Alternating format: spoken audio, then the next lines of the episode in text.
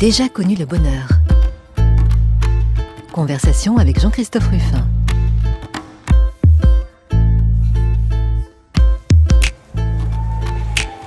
J'ai déjà connu le bonheur, mais ça n'est pas ce qui m'a rendu le plus heureux. Vous savez que cette émission est placée sous le signe de Jules Renard, qui est l'auteur de cette phrase. Alors je suis très heureux d'accueillir aujourd'hui un invité qui, parmi ses nombreux titres de gloire, est un grand connaisseur de Jules Renard, puisqu'il a préfacé, il y a déjà quelques années, la réédition de ses œuvres. Un homme, Guillaume Jules Renard, ne peut pas être tout à fait mauvais. En tout cas, il sait ce qu'est le bonheur et il va nous dire quelle idée il s'en fait. Il en parle beaucoup dans ses œuvres, dans ses spectacles et les auditeurs euh, le connaissent bien. Mais lui, l'habitué des formats courts à la radio, aujourd'hui, plus de pirouettes, il va nous dire, je l'espère, ce qui l'a rendu le plus heureux.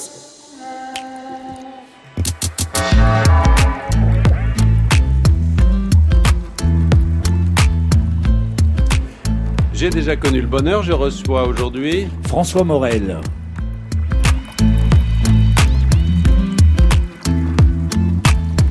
Bonjour François Morel. Bonjour Jean-Christophe.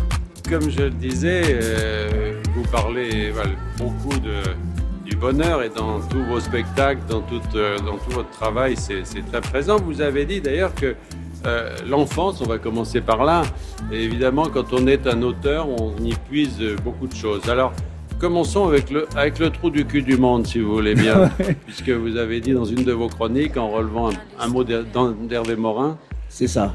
C'était Hervé Morin qui avait situé le trou du cul du monde dans l'Orne. Et donc je suis né dans l'Orne, à Flers, et j'ai passé mon enfance à Saint-Georges-des-Groseilliers. Ce qui, à chaque fois, je vois, à chaque fois que je dis le nom de Saint-Georges-des-Groseilliers, je vois des sourires, des visages émus. Et ça se trouve dans le bocage normand, euh, un peu à 54 km en dessous de Caen, pas très loin d'Alençon. Et, et c'est là que j'ai passé mes 18 premières années. Et alors, c'est vraiment le trou du cul du monde? Euh, plus exactement, je trouve, parce que euh, avant, par exemple, quand j'étais jeune, c'était très difficile de voir des spectacles. Aujourd'hui, il y a une scène nationale qui est euh, divisée entre trois lieux à Alençon, à Mortagne et à Flers-de-Lorne. Donc finalement, on peut voir plein de choses. Et puis on n'est pas si loin que ça de de Paris, on n'est pas loin de, de, de, de, Caen, on peut voir plein de choses. Il y a la mer qui est pas loin, il y a le bocage, il y a les arbres. Et finalement, quand on regarde un arbre, on n'est pas euh, près du trou du cul du monde. Et puis ça, c'est c'est quand on est, c'est quand on n'a pas de vie intérieure qu'on peut peut-être comme Monsieur Hervé Morin, mais quand on a une vie intérieure euh, normale, euh, on ne se situe jamais près du dans, dans le trou du cul du monde. Alors la campagne, pour vous, c'est une source euh, d'inspiration permanente. Vous êtes fier d'être un rural, vous le dites. Je suis pas fier, c'est comme ça. C'est comme ça, mais ça vous a énormément marqué. C'est une enfance heureuse que vous avez eue là-bas? Plutôt, mais euh, c'est parce que en fait, euh, dans, dans les milieux qu'on fréquente à Paris, j'ai une tête de rural. Donc je, n'y peux rien, ça m'échappe, je viens de là. Donc euh, c'est sûrement que je ne fais pas hyper parisien, mais euh, finalement moi j'ai vraiment besoin de, de, la ville et j'ai besoin des bistrots, des j'ai besoin besoin de voir du monde aussi, donc j'ai besoin des théâtres, euh, des cinémas et tout ça. Donc je me sens plutôt j'aurais besoin aussi de la ville énormément. Alors cette enfance, François Morel, si on la, si on la dessine comme ça à grands traits, bon, euh, d'abord, il y a la SNCF dans votre enfance, beaucoup. Euh, votre grand-mère garde barrière, votre père euh, cheminot. Oui, oui, c'était beaucoup la SNCF. C'est marrant parce que hier, j'étais dans, j'étais dans une médiathèque où j'ai lu des textes et j'ai retrouvé un texte que j'aime bien lire, qui est un, qui s'appelle Un bout de marbre de René Fallet. Et c'est un poème en hommage à son père. Et notamment, dedans, il y a toujours une phrase qui me fait rire et que je trouve très émouvante. Il disait, on avait, grâce au coupon, on pouvait aller à Nice si on voulait, mais on n'est jamais allé à Nice, c'était trop cher pour nous.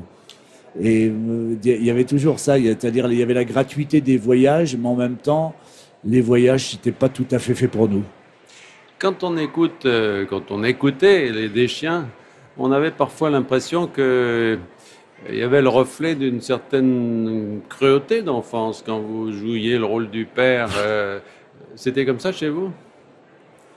exactement. C'était, euh, mais il y a, y a quelque chose parfois. Oui, il y avait une, il y avait parfois une dureté, euh, mais ah, je sais pas. C'était pas, c'était pas basé beaucoup sur la, sur le dialogue et la conversation, euh, les rapports entre les parents et les enfants à cette époque-là. Il y avait l'alcool, il y avait. Ça existait aussi un peu. Ouais. Vous étiez Je- combien Mais en d'enfants fait, j'ai- j'aime tellement mieux en parler à travers des chansons, des chroniques et à, à travers le prisme de l'écriture, parce que euh, je- j'aurais jamais envie de dire publiquement euh, quel était mon papa certains soirs, mais il y a, il y a certains matins où c'était un type Dans- formidable. Dans, votre chanson, vous l'avez dit. Est-ce qu'il Ouais. aura bu, est-ce qu'il aura pas bu euh, Ouais, euh, ouais. Et votre Mais maman c'est une chanson qui parlait, oui, qui a parlé à beaucoup de gens. Et j'ai été très touché que Francesca Solville, par exemple, la reprenne à son compte. Et elle m'a dit que c'était son histoire. Donc dans la dans l'enfance, du bonheur, la campagne, mais aussi quand même, euh, voilà, une certaine euh, souffrance. Vous étiez numéro combien je- vous, dans je- la famille? Moi, je, je cherche plutôt le bonheur, mais C'est euh, ce qu'on fait ici mais d'ailleurs. ouais, mais euh, en même temps, le bonheur, je sais pas ce que c'est. Je, je sais ce que sont les moments de plaisir, les moments de bonheur, mais le bonheur Oui, mais ça. pour qu'un euh, enfant s'échappe dans le rêve comme ça, faut qu'il soit pas tout à fait bien dans le monde où il vit? Ouais, puis parce que j'ai j'ai eu la chance, moi, d'avoir beaucoup d'incompétences. Donc, euh, je me suis réfugié dans l'écriture et dans le jeu. Euh, J'étais bon à l'école en récitation et en rédaction. Donc, euh, mais en, sport, en bricolage, en physique-chimie, entre, euh, il y avait plein, vraiment plein d'activités où j'étais mauvais. Donc, finalement, je me suis réfugié. J'ai fait de ma vie, euh, j'ai développé des où j'avais pas trop d'incompétences.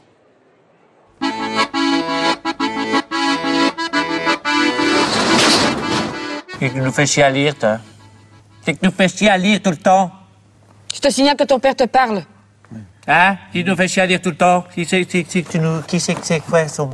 Ursonar, Adrien, c'est quoi ça? C'est quoi ton Adrien? C'est un empereur romain. Ursonar, c'est un empereur romain? Mais non, Adrien. Oui, bon dit, hein, ça va, hein? T'as qu'à répondre aussi. Hein, Qui c'est qui a taillé la haie, là? Qui c'est qui a taillé? C'est ton Ursonar qui a taillé la haie? Bon, alors. Dis donc, ah, dis donc, il en a combien des livres? Il en a combien des livres? Il n'a que ça, des livres, des livres, des livres. Partout, alors. Hein? J'ai acheté les, les mémoires de Poulidor, il a même pas lu. T'as même pas lu ce que t'as acheté ton père.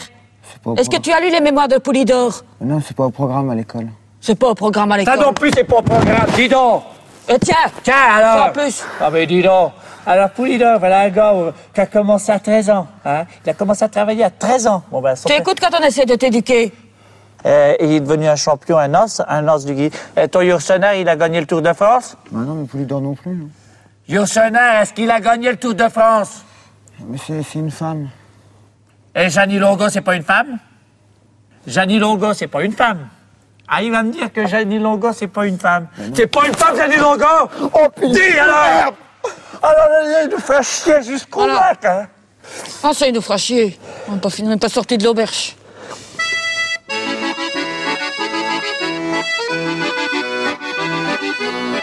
Bon, François Morel, vous n'y copiez pas. Les des chiens. Euh, ça se passait comme ça chez vous Vous étiez petit? Oh non, pas quand même. Non, non, non, non. Non, non, pas du tout. Non, non, moi. On mon- vous faisait mon lire les père était de plutôt Polydor? con- Non, pas vraiment. Non, non. Non, ça c'était plutôt une référence à un oncle que j'avais qui était féru de, de- d'autobiographie. Donc il lisait tout ce qui pouvait se trouver de gens connus. Mais euh, non, non, mon, mon père était plutôt content que je lise. Et ouais. euh, Alors justement, de- vos lectures et puis vos influences quand vous étiez enfant, euh, en tout cas ce que vous en dites quand vous interrogez là-dessus, c'est plutôt gai parce que euh, vous parlez de gens que- qu'on a tous connus, en tout cas dans notre génération, mais qui étaient un peu mineurs, euh, genre Annie Cordy, euh, Micheline Prel, mais c'était Ah. des gens voilà, qui, qui donnaient du bonheur en fait. Hein. Ah oui, oui, j'ai, beaucoup parlé d'Annie Cordy. vous avez parlé d'Annie Ouais, Cordy. ça, oui. me- ça me plaît. Euh, oui, parce que c'est une femme de, de music hall. J'aime, beaucoup. Il y a- une émission que j'adore. C'est, euh, bah, pardon, c'est, c'est une radio concurrente. C'est, euh, c'est France Musique. Donc ça va. C'est Benoît Dutertre le, le samedi matin. Et il, il invite souvent des gens comme ça qui ont fait le music hall, comme Annie Cordy et des gens comme ça. Je trouve que c'est des gens qui ont une, une grande richesse et aussi une grande générosité dans leur relation au, au public. Et quand vous étiez Et Micheline Prel, j'adore Micheline Prel. Micheline Prel, oui. Ouais, alors, ouais. euh, C'était Les Saintes Chéries, mais c'était aussi euh, euh, le, le roman de Raymond Radiguet avec Gérard Philippe. et puis c'était une femme, enfin c'est une femme puisqu'elle vit toujours et que je que je la croise de temps en temps, qui était très ouverte sur le monde, très au fait de ce qui se passait, notamment dans le cinéma le plus contemporain. C'est vraiment quelqu'un d'aujourd'hui. Mais ce qui est drôle et touchant, je trouve, c'est que vous assumez tout à fait des références qui, qui sont un peu oubliées, mais qui, qui, ont, qui ont fait la télévision des années 60-70. euh, Roger Pierre et Jean-Marc Thibault, Fernand Reynaud. Ah bah c'est parce que c'était Ro- Roger Pierre et Jean-Marc Thibault. Je me souviens très bien que ma grand-mère m'avait demandé ce que je voulais faire comme métier et j'avais répondu Roger Pierre et Jean-Marc Thibault. Et je me souviens que la, la table de la salle à manger était plus haute que moi. Donc ça veut dire que j'étais vraiment euh, tout petit, quoi. Mais aussi le bourgeois gentilhomme. Ah oui, avec, avec, euh, Louis Seigné, vu au cinéma Le Viking à. Et c'est marrant parce que j'ai revu euh, un extrait hier. euh, mon fils m'a montré un extrait de la, scène euh, avec le philosophe et Louis Seigné était un merveilleux acteur euh, et il jouait aussi tout l'aspect positif du bourgeois gentilhomme. C'est-à-dire souvent on en a on en a fait un pantin et lui en faisait un, enfant qui avait aussi en- envie de connaître et qui était très curieux du monde. Et c'est l'aspect positif quand même du bourgeois gentilhomme. Mais François Morel, euh, le, le petit gamin euh, de, de Saint-Georges-des-Groseilliers, là, qui a toutes ces influences télévisuelles, très bien, à partir de quand et, et, et, et puis sous l'influence de qui, à un moment donné, il se dit, je peux y arriver moi aussi. Je sais pas très bien, parce que j'ai senti qu'à chaque fois que je, je faisais euh, des, que j'étais en spectacle ou en représentation, je, je vivais plus fort, plus heureux et que oui, j'approchais euh, des, des moments de bonheur. Vous alliez à la maison L'Albatros. Ouais. C'est quoi ça, la maison c'était un mille club, c'est-à-dire il y avait des maisons des jeunes et de la culture, et à une époque de, je ne sais plus sous quel ministre euh, giscardien, je crois, il y a eu des mille clubs, c'est-à-dire pour que la culture vienne aussi dans les tout petits lieux ou dans les, dans les petits villages. Donc il y en a eu une dizaine dans l'Orne qui ont été construits. Certains mille clubs ont vite servi plutôt de toilettes publiques dans certains villages, mais à Saint-Georges-des-Groseilliers, il y avait euh, un groupe de jeunes qui faisait marcher ce- cet endroit-là.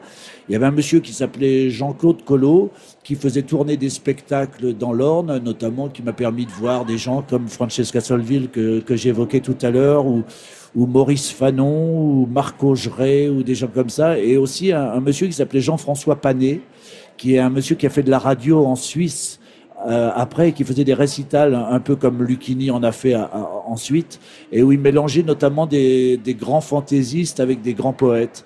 Et c'était, euh, je me souviens, une heure et demie de ravissement où à la fois il jouait euh, Robert Lamoureux, Jacques Martin, mais aussi euh, Jean Tardieu, Boris Vian et, et tous ces gens que et Raymond Queneau aussi notamment et que j'a- et que j'adorais quoi. Donc la culture est un peu venue, venue vous chercher, François Morel, dans votre, euh, dans votre campagne. Elle était présente, oui. Puis j'avais un- j'avais un frère, une sœur. Euh, mon, mon père voulait que le- l'ascenseur social marche, fonctionne, donc euh, il avait envie. euh, ma mère rêvait qu'un jour je puisse devenir euh, employé au Crédit Agricole ou une chose comme ça, euh, ce qui aurait été un ravissement pour elle. Elle est déçue? Elle était très déçue au moment où j'ai j'ai passé la rue Blanche et où j'étais reçu. oui, ça. Et des professeurs aussi qui vous ont. Vous avez parlé d'un professeur euh, qui, qui vous a donné le, le goût de la, de la rédaction, parce que, euh, en fait, en même temps est venu le goût de jouer et puis le goût d'écrire, non? Oui, oui, ça. Je, je l'ai peut-être pris cette activité-là un peu plus tard. Et puis parce, parce que je me suis rendu compte aussi que le jeu, parfois de- du comédien improvisateur, pouvait être proche de l'écriture. Donc euh, il y a eu Monsieur, il y a eu Monsieur Fontenay en quatrième, Mademoiselle Champion en troisième, et puis ensuite il y a eu aussi un grand professeur qui était Robert Abirached, qui est devenu directeur du, du théâtre À euh, l'université de Caen. à l'université de Caen. Et, et- et bon, ça a développé ainsi mon, mon goût pour le, le théâtre et par une connaissance un peu plus théorique. Donc la, la rue Blanche. La rue Blanche, euh, Marcel Bozonnet et Brigitte Jacques comme professeur. Et trois années où, où j'étais en train de faire du théâtre à 10 heures du matin et je me disais, ah, quel bonheur. Et la rencontre avec euh, Jérôme Deschamps et Macha Makayev? Ça s'est fait d'abord parce que j'étais spectateur de, de leur spectacle. Je ne sais plus quel spectacle j'avais vu en, av- en avant ou les oubliettes à la fin des années 70. Et j'avais adoré ce spectacle-là qui faisait assez polémique à l'époque. Il y avait toute une partie du public qui partait fâché et toute une partie du public qui était très enthousiaste. Et moi, je faisais partie de ce, de, de- de ce public. Et quand vous avez fait, vous êtes allé les voir, vous leur avez dit, voilà. J'ai écrit une lettre euh, pour dire que je voulais travailler avec eux. Une lettre de motivation, comme on dit aujourd'hui. Exactement. Euh, je, je crois Et que ils vous ont c'est- pris quand même. Ouais, c'est une lettre très, euh, sûrement très naïve. Et, et je me souviens que dans la lettre, je leur disais, moi, ce que j'adore chez vous, c'est que vous racontez tout un univers avec juste euh, des déplacements, avec des bruits, avec euh, du burlesque et avec une absence de mots. Et que j'aimerais bien savoir m'exprimer sans mots, alors que j'avais l'impression que les mots étaient pour moi des béquilles et que j'en avais toujours besoin. Et finalement, je pense que les des chiens n'ont jamais autant parlé que pendant la période où j'étais avec eux. Donc c'était un ratage total. Bruno, mon beau-frère, oui. qui a été dégraissé de chez Totosol, oui. hein, tu t'es trouvé dégraissé, donc c'est que t'en fais. Ben, j'ai volé. Hein. tu t'es mis à voler, t'es bon, t'es devenu voleur. Au départ, tu avais peut-être photo. Euh... Ben, j'ai commencé petit, hein, en bas de l'échelle. Voilà, c'est, que tu volais au départ. Ben, des éponges, Des éponges, euh, euh, des des serpillères, serpillères, des balais des brosses. balais brosses. Puis je dirais, petit à petit, l'oiseau fait son lit. Et euh, très vite, bon ben ça a été... Euh, hein, hein, Dis très vite, ça, ça a été... Hein, très vite, dis ça, ça a été... Je parle français quand même. Très vite, ça a été l'escapade. Ah ben, il y a eu le déclic, hein. Le- le déclic, le- le déclic, le- le déclic, le- le déclic, le- le déclic, le- le déclic, le- le déclic. Je dirais, ça a été le déclic. Ah oui, le déclic. Ah, dit. c'est-à-dire, c'est-à-dire, c'est-à-dire que c'est là que t'as compris que tu pouvais voler, mais sur un plus grand pied. Oui, ben, c'est là que j'ai commencé à voler la nuit sur les chantiers et euh, le jour, les magasins. hein. Il faisait les 3-8. Ah oui. Hein, donc, c'est que t'en volais à ce moment-là.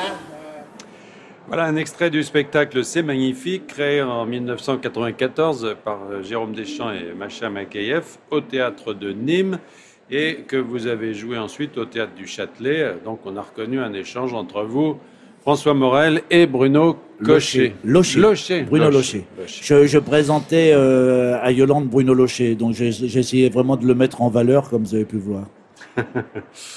Les Deschiens, c'est une idée à vous? Ah non, non, non, une idée de, de Jérôme Deschamps et de Macha Makayev. Euh, une idée, le- le- le- l'envie, je pense, de passer de, de, de, faire un travail devant une caméra. C'est-à-dire qu'au départ, c'était une troupe de théâtre euh, qui avait été créée, je crois, à Ivry, un peu euh, sous le regard au, début d'Antoine Vitesse, qui, avait- aimait beaucoup et qui suivait le spectacle de Jérôme Deschamps. Ils ont fait plusieurs spectacles qui étaient très atypiques, très burlesques et à la fois porteurs d'une humanité, je trouve formidable. Euh, c'est vrai que quand la première fois que j'ai vu un spectacle, dès le premier jour, je crois, il y a des gens qui partaient en disant mais c'est dégueulasse, mais ils se moquent des handicapés ou je sais pas quoi. Alors que pour moi, on rendait hommage à, à une espèce de France invisible et qu'on mettait en valeur. Et le fait de voir euh, ces personnages-là, c'était aussi leur donner une grandeur et de leur donner une, une vraie force. Oui, mais on sent quand même vous justifier François Morel parce qu'il y a eu des polémiques autour de ça. Il y a eu, on vous a Ouais. même accusé d'avoir fait perdre Jospin. On a même dit que la gauche se moquait exagéré. du peuple, etc. Je pense qu'il y avait d'autres raisons. Oui. Mais quand même, derrière ce- ces critiques, il y a une question qui se pose, j'imagine, aujourd'hui pour euh, tous les humoristes, c'est-à-dire de quoi on peut se moquer et de qui surtout. Vous avez l'impression, euh, je lisais l'autre jour une interview la- de- d'un euh, Régis Maillot, par exemple, qui dit on peut plus se moquer de personne, on se fait insulter sur les réseaux sociaux. Ça vous arrive ça? Oh oui, oui, oui, oui. Je me demande si on pourrait faire les déchiens aujourd'hui. C'est un peu inquiétant. Moi, je pense aussi que, en fait, on riait surtout de nous-mêmes ou d'un aspect de nous-mêmes. Pas, pas le meilleur, pas celui qu'on met en valeur, pas celui que j'essaie de, de valoriser quand je, pense- quand je passe à France Culture, mais un, Oui, côté de moi qui existe aussi, euh, de plus brutal, plus, euh, plus sauvage. Mais aujourd'hui, de qui peut-on se moquer, par exemple euh, De Ruffin Oui, bah ça, allez-y. Mais non, mais à part ça, À part ça, je vois pas. bah, euh, si, si, cherchez bien. euh, euh, non, mais c'est un peu. Par moi, exemple, la religion. Non, mais j'essaie de vous faire Ouais. parler de ça parce que vous avez une attitude un peu différente des autres humoristes sur la religion. Dans l'ensemble, euh, on se méfie beaucoup des- de l'humour portant sur les communautés, etc. Mais bon, par exemple, les catholiques sont souvent quand même euh, moqués. Vous, vous dites la religion, je respecte. C'est-à-dire, vous avez des mots très. Moi, je peux être un petit peu moqueur. Par exemple, dans le spectacle que je joue en ce moment, il y a une chanson qui s'appelle Petit Jésus, où je suis un petit peu moqueur. Moi, j'essaie de pas prendre les gens euh, frontalement. J'essaie de. bah, par exemple, cette chanson-là, qui s'appelle Petit Jésus, tu m'as déçu. C'est une chanson sur le fait que Jésus, on l'attend depuis 2000 ans, et puis il revient toujours pas, et que donc ça, ça peut décevoir, parce qu'on on aimerait bien qu'il vienne améliorer les choses. Quand, quand j'ai montré cette chanson-là, par exemple, à mon professeur de chant, qui s'appelle Raymond Viré et qui est catholique, ça l'a fait rire. Et donc les catholiques, même les catholiques, ont le droit de rire de cette chanson-là. Et le, le lendemain, elle m'a rappelé, elle m'a dit, tu sais, ta chanson, elle, est rigolote, ça me fait rire, mais elle m'a troublé. Et tu crois pas que le, petit Jésus, on l'a déçu lui aussi? Eh ben, j'aime beaucoup ce dialogue-là entre, entre mon professeur et moi-même. Parce qu'on peut discuter et on peut même euh, rire, être moqueur sans s'insulter. Vous avez mis en scène dans Hyacinthe et Rose, par exemple, la- de face-à-face, euh, Coco, Cato, etc., mais avec du respect toujours. Il y a, dans, dans votre humour, il En y tout cas, je ne sais pas si c'est du respect, mais c'est de la bienveillance. Et que je comprends que chacun puisse trouver des solutions pour vivre. Je trouve que c'est compliqué de vivre, euh, puisqu'on ne sait pas à quoi ça sert, tout ça. Donc, euh, si on se trouve une solution personnelle, moi, ce que je n'aime pas, c'est le prosélytisme. Mais si euh, quelqu'un a besoin du bon Dieu pour vivre, qui je serais, moi, pour me moquer de lui? S'il en a besoin, voilà, du moment qu'il m'oblige pas, moi, à croire. Donc, quand même le respect, une forme de... une idée comme selon laquelle, François Morel, selon laquelle finalement, quelqu'un qui fait bien son, son métier, si je puis dire, même dans la foi, tout ça mérite le respect. C'est rare, les, les humoristes sont plutôt, euh, mais je- plutôt du curé.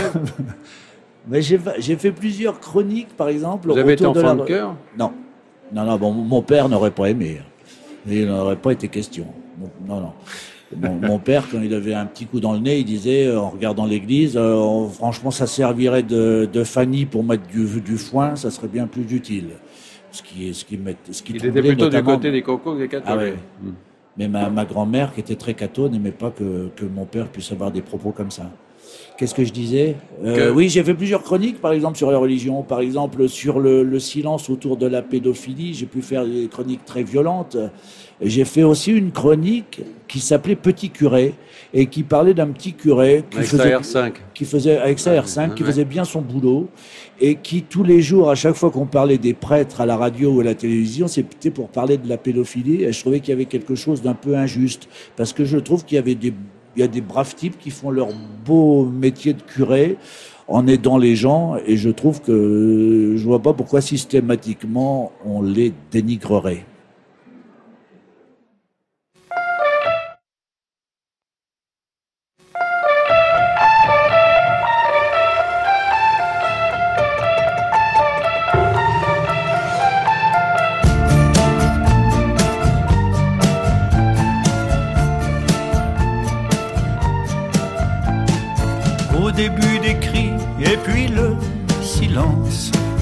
Disparaît comme par magie.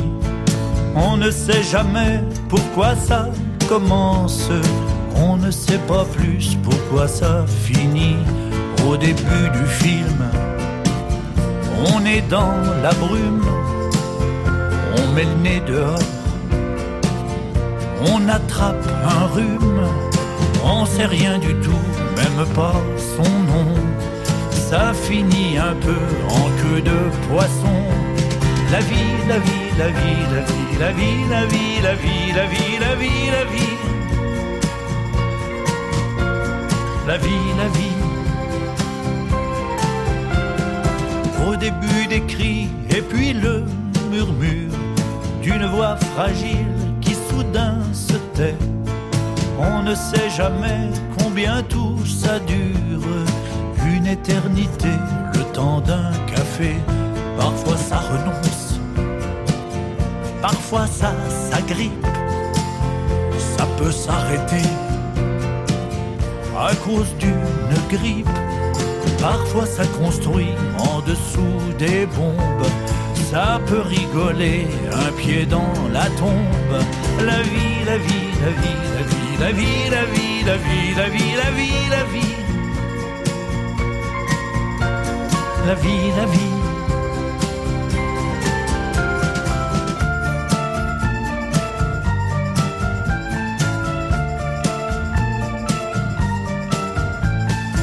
On écrit des livres, on invente des dieux, c'est qu'on voudrait bien une explication.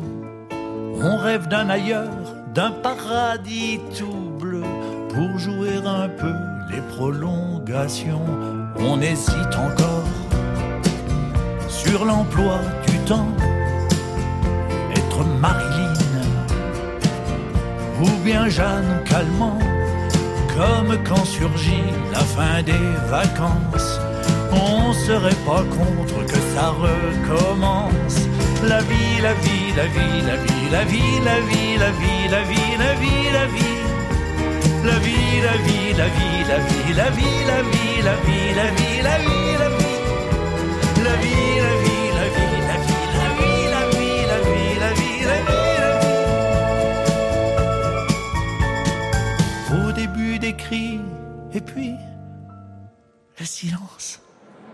La vie, titre provisoire, en tout cas c'est le titre du, de l'album. Vous avez euh, François Morel. euh, que j'ai un peu emprunté à Jacques-Alain Gerbet, qui avait écrit une autobiographie, euh, Ma vie, titre provisoire. Et en fait, je m'en suis souvenu après avoir sorti le disque et fait le spectacle. Donc, je, je salue euh, cette œuvre.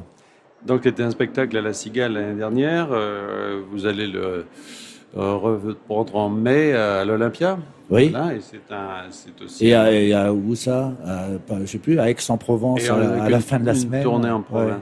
ouais. Euh, la chanson, c'est venu comment? Parce que vous avez écrit des, vous avez écrit des chansons, mais l'idée de chanter, c'est Juliette qui vous a donné cette envie? Euh, J'adore la chanson. Euh, quand j'avais 18-19 ans, j'ai essayé d'écrire des chansons et essayé de m'accompagner à la guitare. Ça me faisait extrêmement mal au bout des doigts. Donc j'ai abandonné. Je me suis dit, il vaut mieux que je fasse comédien. Et puis j'étais pas très bon guitariste, donc euh, j'ai arrêté ça assez vite. À l'époque, j'écrivais que des textes absolument désespérés, désespérants qui n'étaient pas exactement ma nature profonde finalement. Et puis euh, après, je, je suis venu à la chanson par l'écriture, par une rencontre avec Reinhard Wagner, qui m'avait fait entendre des chansons de Topor notamment, parce que c'était un grand ami de Topor et il voulait que je... Enfin, il me proposait de chanter ces chansons-là, et à l'époque, je lui ai dit, mais je ne suis pas chanteur. En revanche, je, lui avais dit, j'aime beaucoup euh, tes, tes mélodies, et peut-être qu'on pourrait essayer d'écrire des chansons ensemble. Et c'est quand j'ai écrit un certain nombre de chansons que Jean-Michel Ribes, euh, qui était directeur du Rond-Point, qui l'est toujours, metteur en scène, me Et dit... qui a euh, joué un très grand rôle dans votre vie, hein, parce que oui, bien avant. Palace. Palace Voilà, en vous avez donné 88. votre Premier rôle de Groom. Ouais, ouais, ouais. Voilà. Et puis qui me sollicite aussi en 88 pour, euh, pour écrire d'ailleurs. Parce qu'à l'époque, je joue un, un petit spectacle euh, à Sémur en Auxois et, il me, et je lui dis je peux pas venir autour du 17 août parce que je jouerai à Sémur en Auxois, mon spectacle. Ah bon, tu écris? Ah ben, Si tu écris, propose-moi des sketchs pour euh, euh, ton personnage Alfred Le Groom. Donc je trouvais que c'était une, une sollicitation merveilleuse, encourageante et très généreuse de la part de Jean-Michel Ribes. Et donc, euh, 30 ans plus tard, peut-être, ou 25 ans plus tard, je fais des chansons et il me dit Viens les chanter au rond-point si, tu as envie. Et je lui ai dit Oui, mais euh, je suis pas très sûr de moi comme interprète de chansons, donc mets-moi en scène. Je m'étais dit que si le chanteur que j'étais était trop catastrophique, Il y aurait le des comédien, autour. le comédien essaiera de sauver la soirée.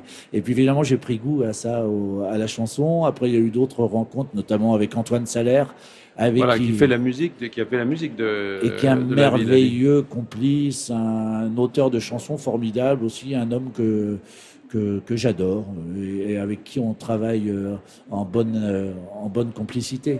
Et Juliette? Et Juliette, euh, je, je la connais grâce à Yolande Moreau en 1995 au, au- au Festival d'Avignon, on joue dans la cour d'honneur euh, les pieds dans l'eau euh, avec la troupe des Deschiens et Juliette fait son spectacle derrière. Et Yolande est une amie de Juliette, on se rencontre, euh, on a le même goût pour le- la chanson et le vin rouge et on passe des bons moments ensemble. Et puis Mais c'est euh, elle qui vous a fait monter sur scène quand même. Pour, non, pour, ah, pour chanter. la première fois, oui, chanter. peut-être effectivement pour faire un duo. Euh, mes mères dans les orties à l'époque. Et puis, euh, mais euh, c'est c'est- elle qui me met en scène aussi pour les deux derniers spectacles de chansons. On travaille bien et vite avec Juliette.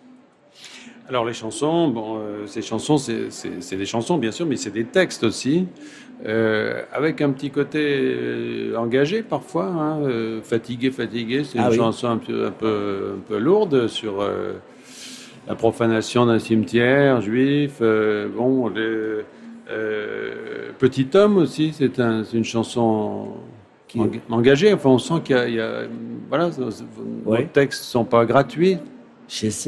J'essaie, de raconter des choses. Le, bonheur aussi d'un récital de chansons, c'est pouvoir aussi alterner des choses très légères et des choses beaucoup plus profondes. De, même à l'intérieur d'une chanson pathétique, d'essayer de mettre un peu d'humour. Et c'est euh, presque jouer 18 pièces de théâtre les unes derrière les autres quand on joue un spectacle de chansons. Donc c'est ça, s'il y a quelque chose qui se rapproche de l'idée du bonheur, pour moi, c'est d'être sur scène et de chanter ses chansons. Mon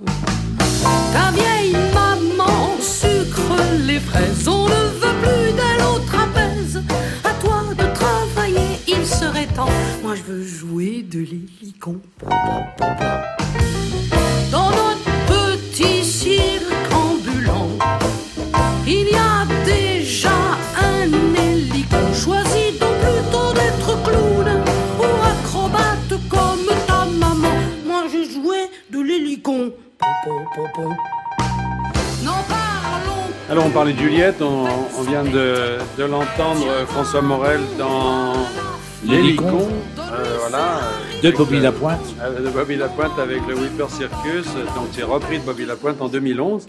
Bon, euh, juste pour rappeler que vous avez cette collaboration avec Juliette qui vous a qui vous a conduit vers la chanson. Mais bon, je pense que le public, le public qui est ici aujourd'hui au, au salon du livre, vous connaît aussi, même si vous trouvez que c'est marginal dans votre activité par vos chroniques de radio, vos- tous les vendredis sur France Inter. Ah, ça devient de plus en plus important, en fait. Oui.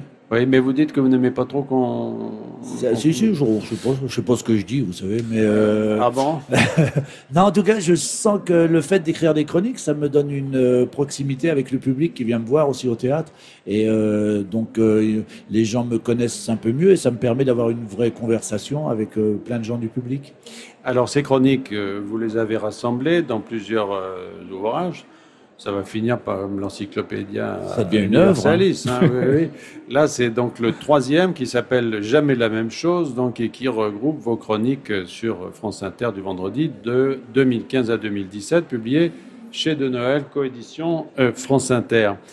Mais bon, on est au Salon du Livre et euh, parmi toutes vos activités, il y en a trop, on n'aura pas le temps de les, envisager toutes, mais on est au Salon du Livre, donc euh, euh, j'aimerais que vous nous parliez quand même de, euh, du livre que vous présentez ici aujourd'hui, qui s'appelle C'est aujourd'hui que je vous aime.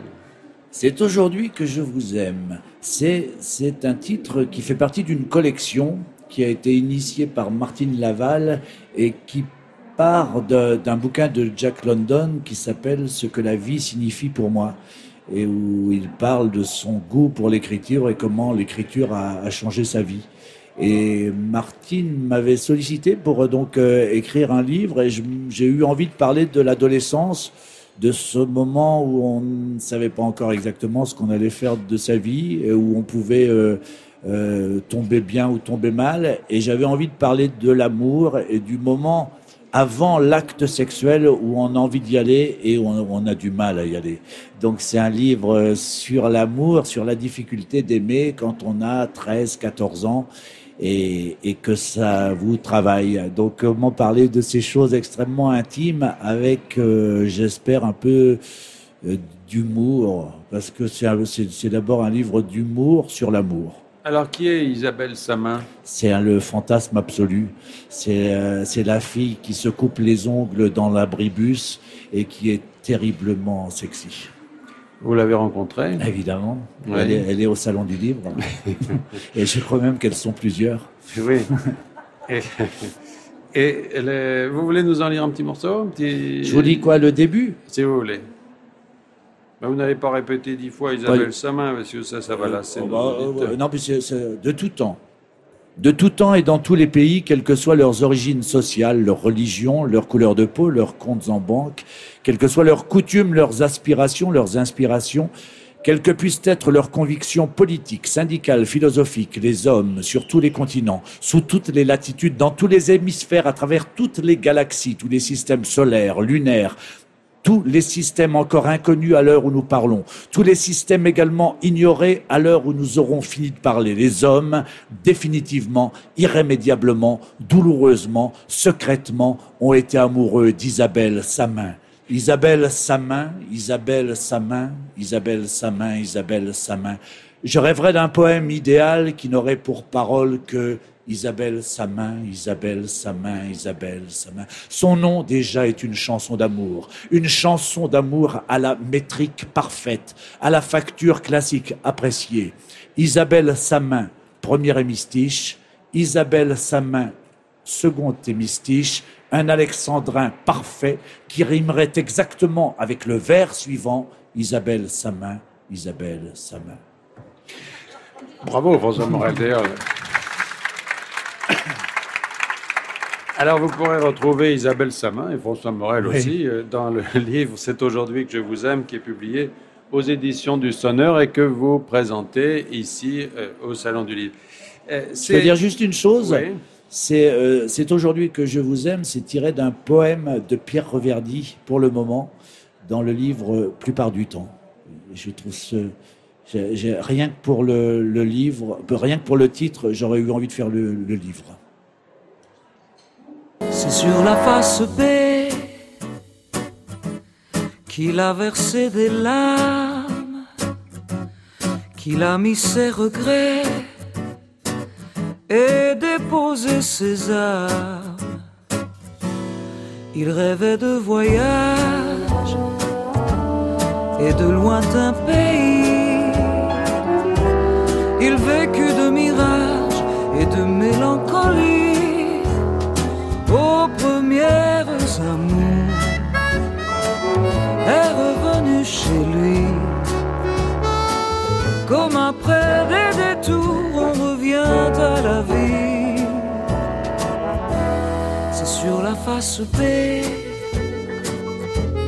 qu'il cachait son chagrin. Comme on garde un secret dans le creux de sa main confidentiellement. Il chantait à mi-voix ses émerveillements, ses doutes et ses effrois. Dites-moi, monsieur Henri, Face B par Moran en 2011, dont vous avez écrit le texte, François Morel. Oui. Qu'est-ce qui, euh, quelle, est- quelle est la, la- la forme d'écriture finalement aujourd'hui qui vous, qui, qui- qui vous correspond le mieux? Parce que vous écrivez des spectacles. La forme courte. Ouais. Oui, C'est-à-dire la chronique, la chanson, euh, le livre euh, C'est aujourd'hui je vous aime et pas très long. Donc je, je pense que j'ai un humour assez laconique. Euh, donc dans toutes ces voilà tout, tout ça, j'ai pas envie de choisir entre euh, Pour ces la forme courte, mais bon, par exemple, vous allez, vous allez euh, commencer un spectacle euh, inspiré en hommage à, à- à Raymond DeVos qui s'appelle J'ai des doutes, Oui. et qui va commencer quand l'année Qui prochaine va commencer au mois de mai. Au là. mois de mai? Ouais. Bon, Vous avez écrit? Ah, j'ai peu écrit. En fait, je vais, me, mettre dans les chaussons de Raymond DeVos et je vais essayer de l'interpréter et de, de refaire réécouter ses textes parce qu'ils sont tellement formidables.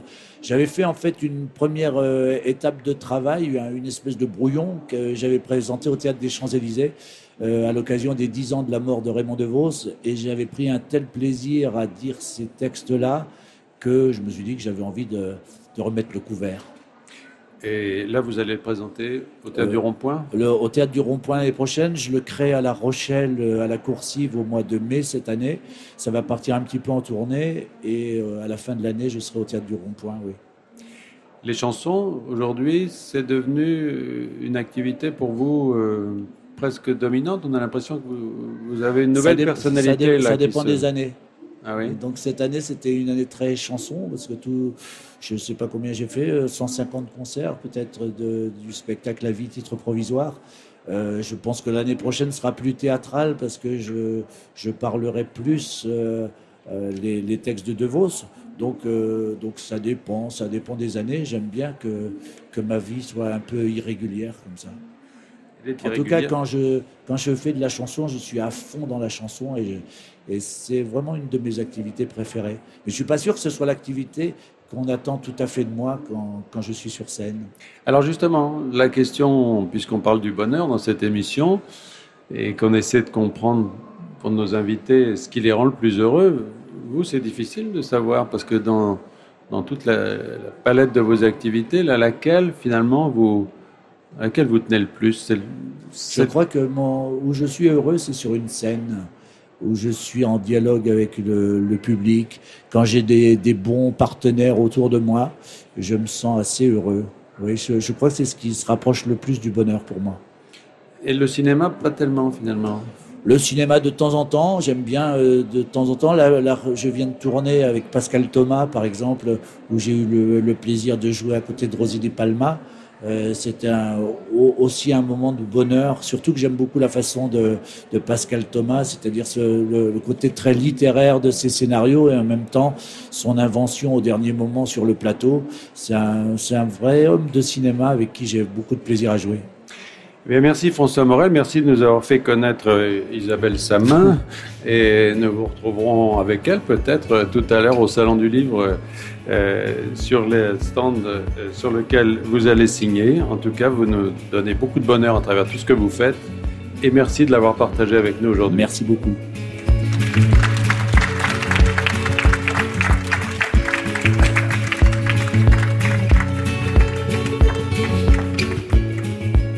J'ai déjà connu le bonheur, on se retrouve la semaine prochaine pour une nouvelle émission. Vous pouvez nous réécouter sur le site de France Culture ou sur l'application Radio France Podcast. Merci à Rémi Gouriot, Emmanuel Morguincan, Élise Le, Tanguy Le Corneau et toute l'équipe de Radio France présente ici au Salon du Livre. À la réalisation aujourd'hui, Vincent Abouchard, attaché d'émission Thierry Beauchamp. Je vous retrouve la semaine prochaine pour une nouvelle conversation autour du bonheur. Dans quelques instants, une histoire particulière.